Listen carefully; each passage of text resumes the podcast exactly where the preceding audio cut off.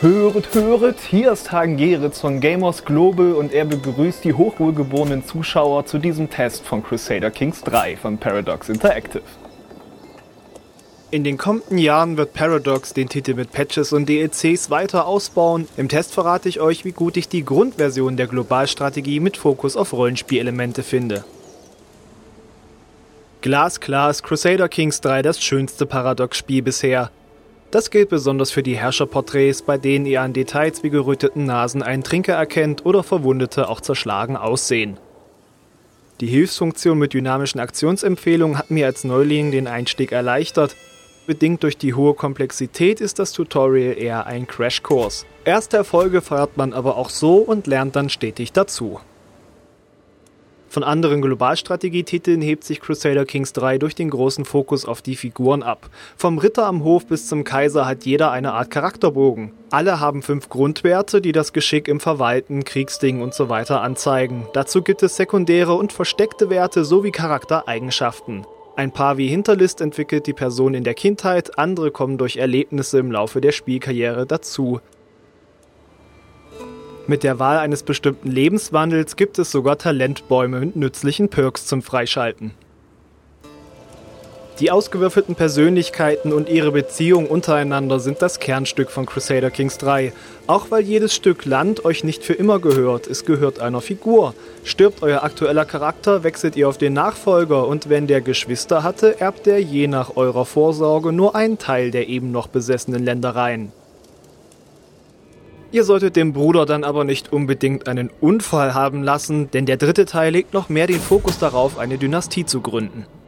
Und je mehr unabhängige Herrscher an der Familie, desto mehr Vermächtnisse mit Buffs für die ganze Blutlinie schaltet ihr frei. Die Dynastie bringt unterm Strich eine zusätzliche Dynamik in den Verlauf einer Partie. An Dynamik ist Crusader Kings aber allgemein nicht arm. Es ist dank der Figuren mit Rollenspielwerten weniger spröde Globalstrategie als Mittelalter-Sandbox. Ihr plant Attentate, sichert euch Bündnisse durch arrangierte Ehen und macht euch mächtige Freunde. Immer wieder erwecken gut geschriebene Zufallsevents das Mittelalter zum Leben und das ist sehr verrückt. Zum einen wegen des Humors vieler Events. Ich erwischte zum Beispiel einmal einen perversen Objektophilen in Flagranti mit meinen unschuldigen Gegenständen. Zum anderen entstehen rein aus der Mechanik wiederum skandalöse Dinge wie inzestuöse Umtriebe in der eigenen Familie. Immer wieder springt das Kopfkino an. Einmal wurden mir etwa zwei Leibarztkandidaten vorgeführt. Der eine war ein Adonis und fähiger Heiler, der andere konnte nur ein Scherz sein, ein schwachsinniger, versoffener, kräuterabhängiger, dem ein Auge und ein Bein fehlten und der nicht mein Arzttalent hatte. Da frage ich mich schon, wer mir da heimlich einen Quacksalber unterschieben wollte.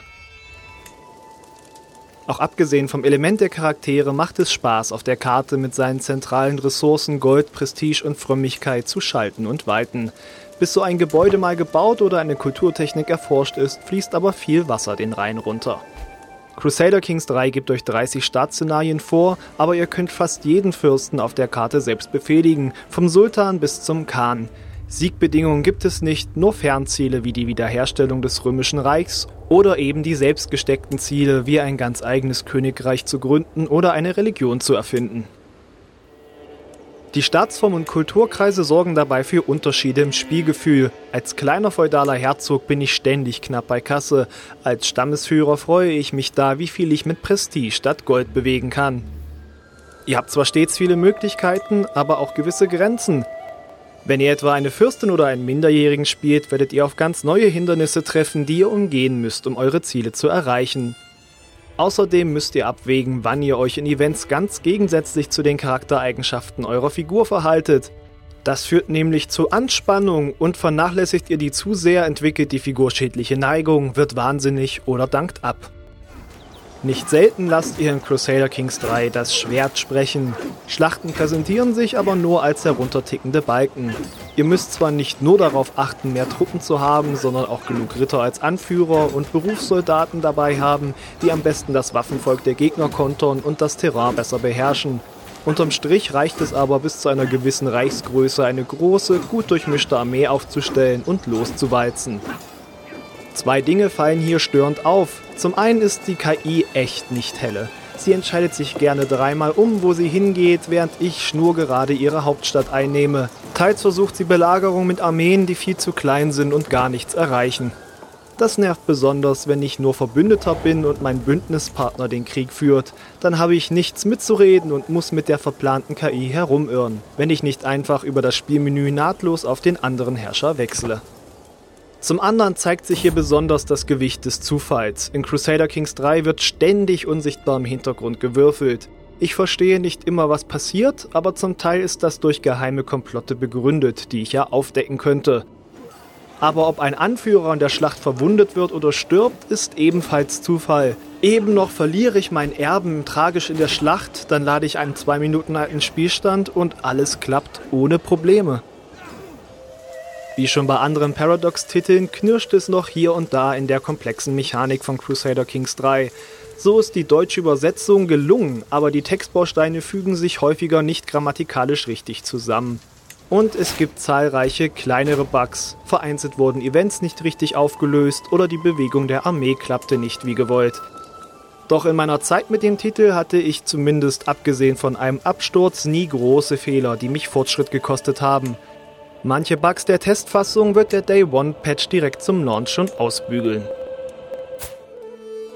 Damit komme ich zu meinem Fazit. Crusader Kings 3 ist ein Monster von einer strategischen Mittelalter-Simulation. Die Kombi aus Sandbox und Herrscher mit Rollenspielwerten funktioniert sehr gut als Story-Generator, da herrlich abstruse Sachen passieren, die ich direkt den Kollegen erzählen wollte. Je nach Staatsform, Religion und Spielfigur habe ich andere Hindernisse und es macht Spaß, sie spielerisch zu umgehen, wenn erstmal der Einstieg in die komplexe Mechanik geglückt ist. Dann entsteht ein Sog, wegen dem ich leicht länger aufbleibe, als ich es eigentlich wollte. Die Schlachten könnten ausgefeilter sein, aber ärgerlicher auf Ebene des strategischen Gameplays finde ich die planlose KI. Der Zufallsfaktor ist ein Reiz von Crusader Kings 3, doch es irritiert zugleich, dass Aktionen aus intransparenten Gründen so krass unterschiedlich ausfallen können. Vom Umfang her bietet die Grundversion von Crusader Kings 3 schon genug Inhalt für etliche verrückte Stunden im Mittelalter, auch wenn viele kleine Bugs das gelungene Gesamtbild etwas trüben. Meine Wertung lautet daher 7.5 von 10. Diesen Test gibt es als Video, Audio und Text. Weitere Fakten zu Crusader Kings 3 findet ihr auf www.gamersglobal.de. Und wenn ihr auf YouTube zuschaut und das Video hat euch gefallen, lasst uns doch gerne einen Daumen nach oben da, abonniert den Kanal und drückt die Glocke. Danke sehr.